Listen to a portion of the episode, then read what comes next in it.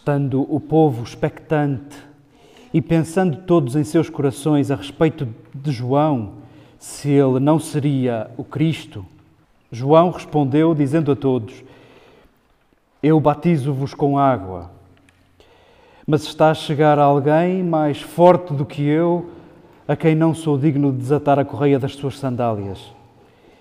Ele vos batizará num Espírito Santo e em fogo.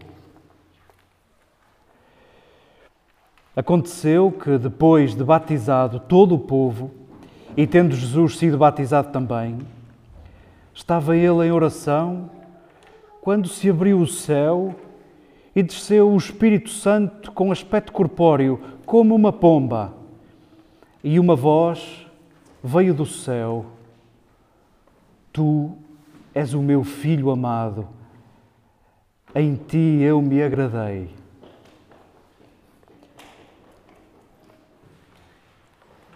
Queridas irmãs, queridos irmãos, queridos amigos, que bom que não precisamos de, de razões, de justificações para nos juntarmos.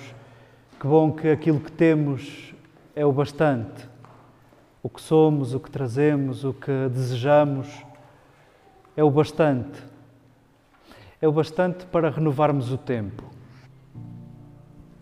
Por que é que nós celebramos este dia onde recordamos o batismo de Jesus, no fim do tempo de Natal, no fim do tempo da Epifania, nós que agora vamos começar um novo tempo na liturgia, que nós chamamos um tempo comum, onde queremos tornar comum a Páscoa de Jesus. Por que é que celebramos o batismo no final deste tempo? Talvez estamos no domínio do simbólico, talvez porque este acontecimento na vida de Jesus, ainda que não tenha uma data no calendário, ainda que seja um momento interior, os gregos têm duas palavras para dizer tempo: o cronos, que é o tempo do relógio, e o kairos, que é o tempo que acontece, é o tempo de outra ordem, quando tem de acontecer. E este insight na vida de Jesus, que celebramos no dia de hoje, muda tudo muda tudo. E celebramos o batismo de Jesus no final do tempo de Natal, podia ser no final de outro tempo qualquer, se quiséssemos, porque queremos simbolicamente dizer que o que vem a seguir é diferente. O que vem a seguir é diferente. E queremos recordar essa verdade também na vida de cada um de nós e na vida da nossa comunidade. Depois do batismo, é diferente. É diferente estamos no domínio do simbólico, verdade. Mas vamos, numa leitura mais radical. Amares e seres amado, é impossível ficar na mesma, é impossível ser igual. Percebemos que é a consciência de se saber amado e a consciência de se saber amante que muda tudo, que muda tudo. É outra coisa. Se quiséssemos, este cair de ficha na vida de Jesus que celebramos hoje, a consciência de saber amado e a consciência de saber amante, se quiséssemos, a consciência que também acontece na nossa vida, cada um no seu tempo, cada um no seu kairos, a consciência de sermos homo amorens, mais do que inteligência e razão, somos capazes de amar, sendo que o amor também implica irracionalidades, desproporção, desmesura. Homo amorens é basicamente o que acontece neste tempo na vida de Jesus, o que acontece na vida de cada um de nós e o que queremos celebrar, brindando, erguendo a taça nesta viragem de tempo, nesta vontade de renovação do tempo.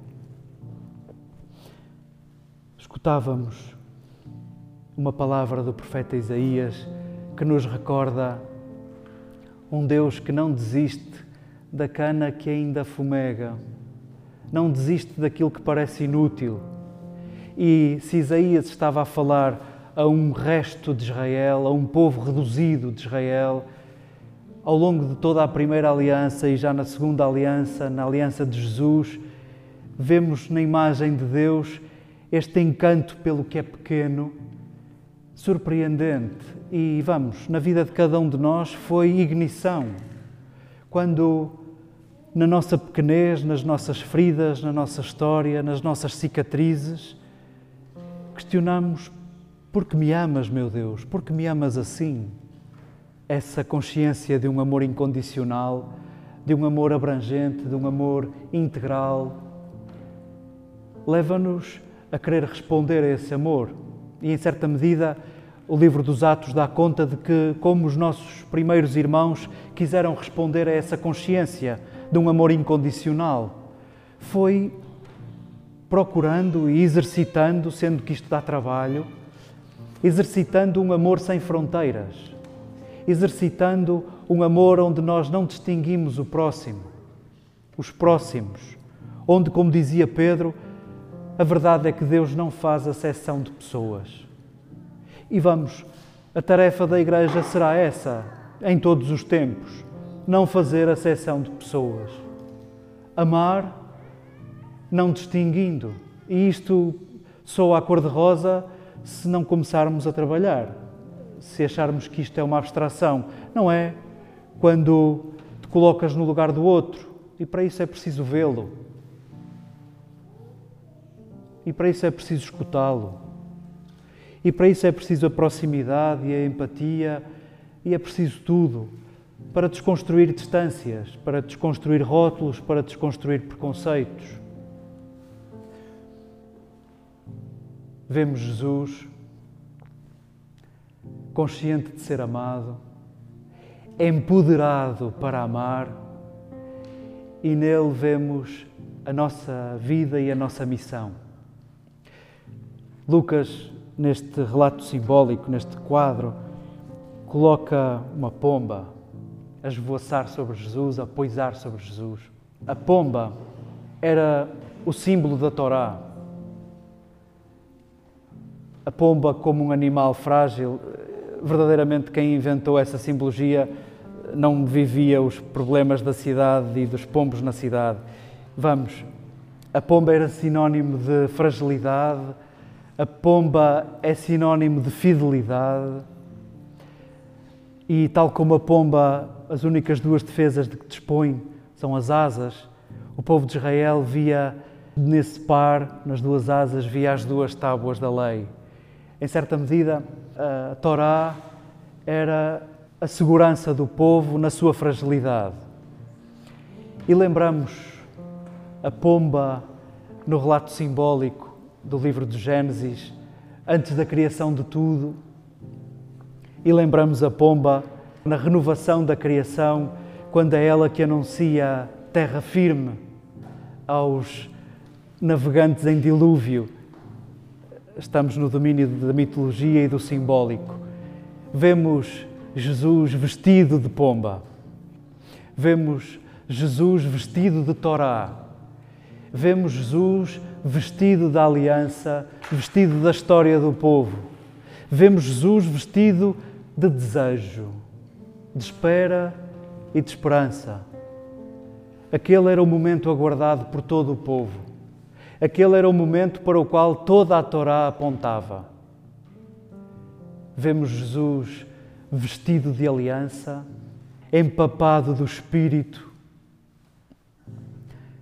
e vemo-lo, segundo Lucas, no fim da fila. Jesus apresenta-se no fim da fila. Põe-se na fila do povo e diz-nos Lucas, depois de todo o povo já ter sido batizado, Jesus foi também batizado.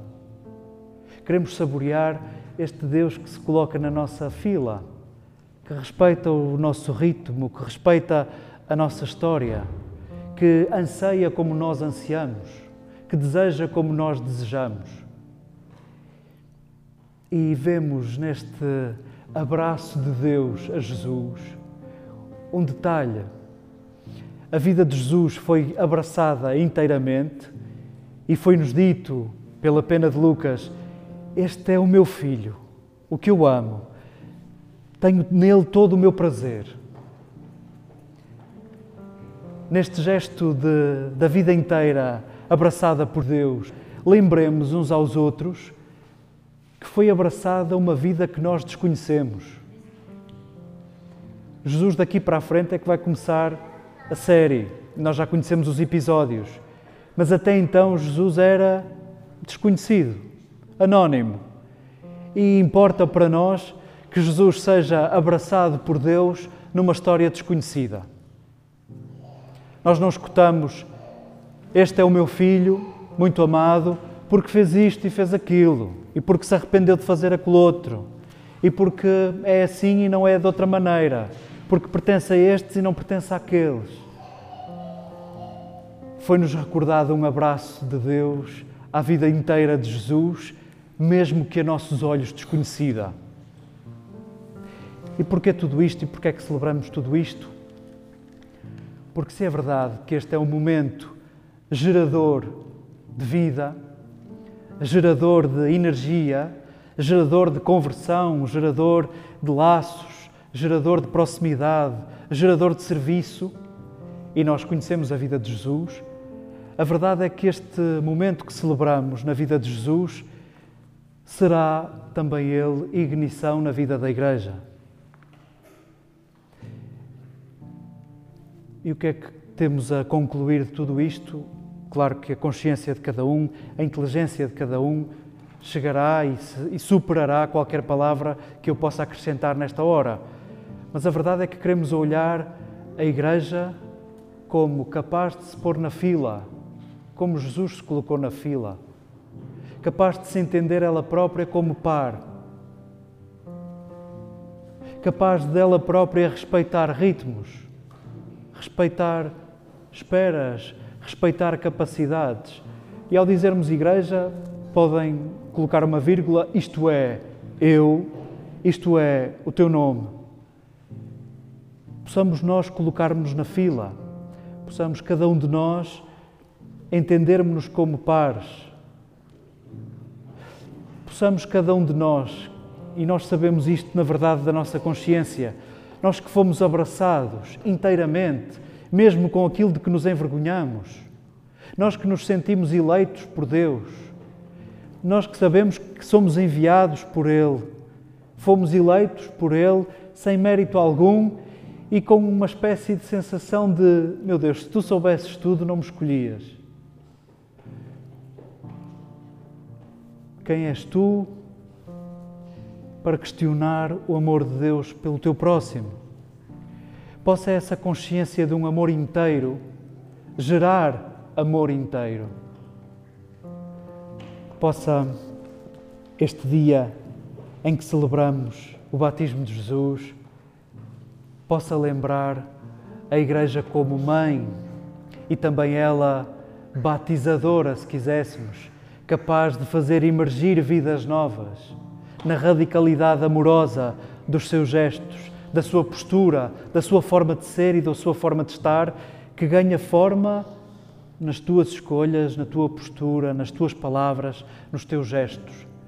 Possa o dia de hoje ser inspirador, possa a consciência de, ser, de nos sabermos amados e de nos sabermos amantes ser princípio de um novo tempo, ser princípio de renovação.